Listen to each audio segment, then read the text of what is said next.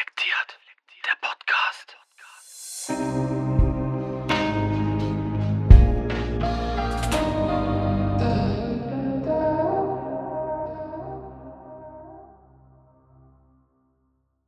Geld aus der Zukunft.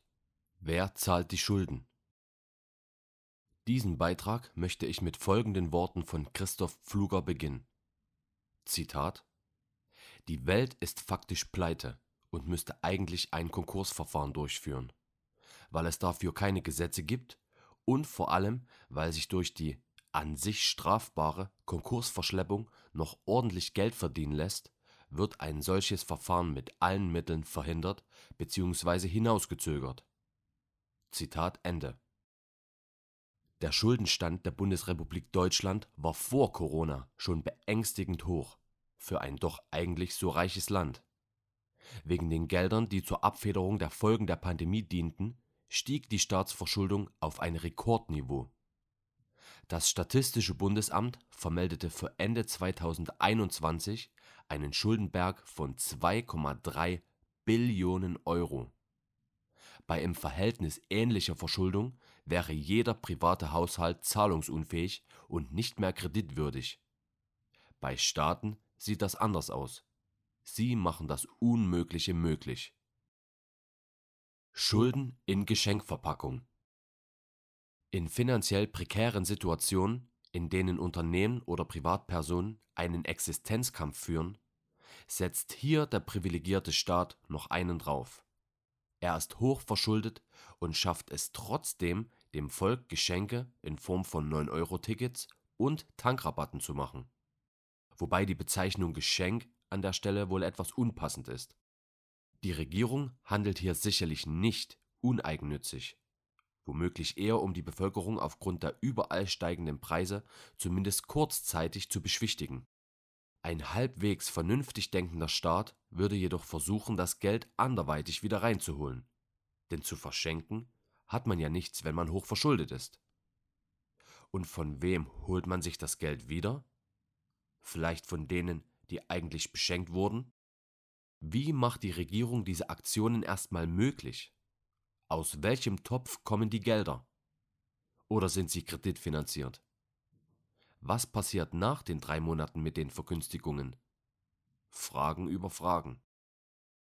Militärausgaben. Ein Fass ohne Boden. Satte 100 Milliarden Euro Sondervermögen hat die Regierung aus dem Nichts für die Bundeswehr mobilisiert.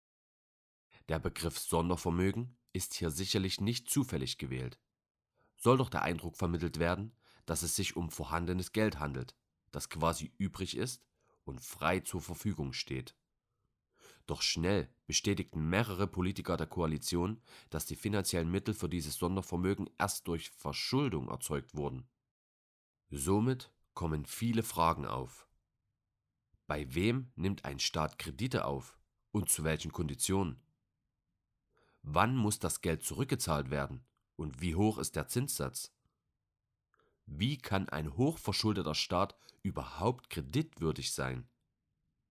Wer stellt einem potenziellen Kreditnehmer Geld aus, wenn er weiß, dass dieser auch anderweitig hochverschuldet ist? Was verspricht sich der Kreditgeber, abgesehen von den Zinsen, für einen Vorteil? Deutschland hat vergleichbar hohe Militärausgaben wie beispielsweise unser Nachbar Frankreich. Die Franzosen jedoch setzen ihr Geld scheinbar effektiver ein. Immerhin besteht bei deren Militär nicht so ein immens großer Nachrüstungsbedarf wie bei der Bundeswehr.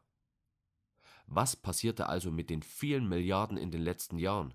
wenn die Bundeswehr derzeit in einem doch so katastrophalen Zustand ist?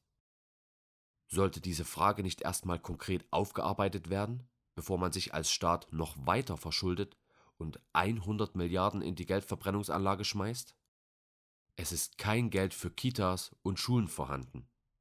Das Gesundheitssystem ist ein Sanierungsfall. Für elementare Dinge, die dem Wohle der Allgemeinheit dienen, sind keine finanziellen Mittel verfügbar. Verschuldet man sich, um in diesen Bereichen nachzubessern, stößt man vermutlich auf ein weit verbreitetes Verständnis. Warum stellt man also für die Bundeswehr solch hohe Summen bereit und da, wo es essentiell für eine Gesellschaft notwendig wäre, muss um jeden Cent gekämpft werden. Über den Verhältnissen leben, bis die Blase platzt.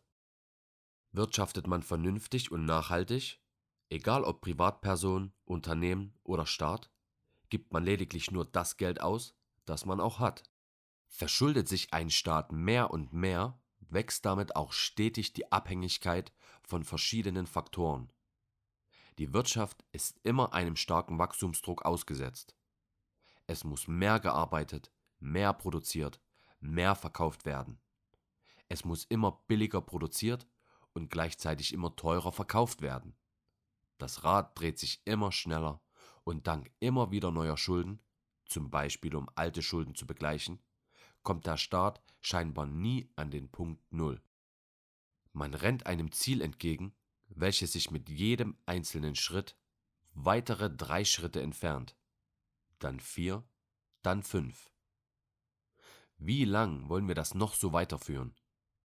Haben wir kein schlechtes Gewissen, wenn wir nachfolgende Generationen unsere Schulden bezahlen lassen? Wenn wir sie in ein entmenschlichtes und unemotionales Leben pressen, in dem man pausenlos konsumiert und der einzige Lebenssinn darin besteht, dem Wirtschafts- und Geldkreislauf zu dienen? Wann platzt endlich die Blase? Äh.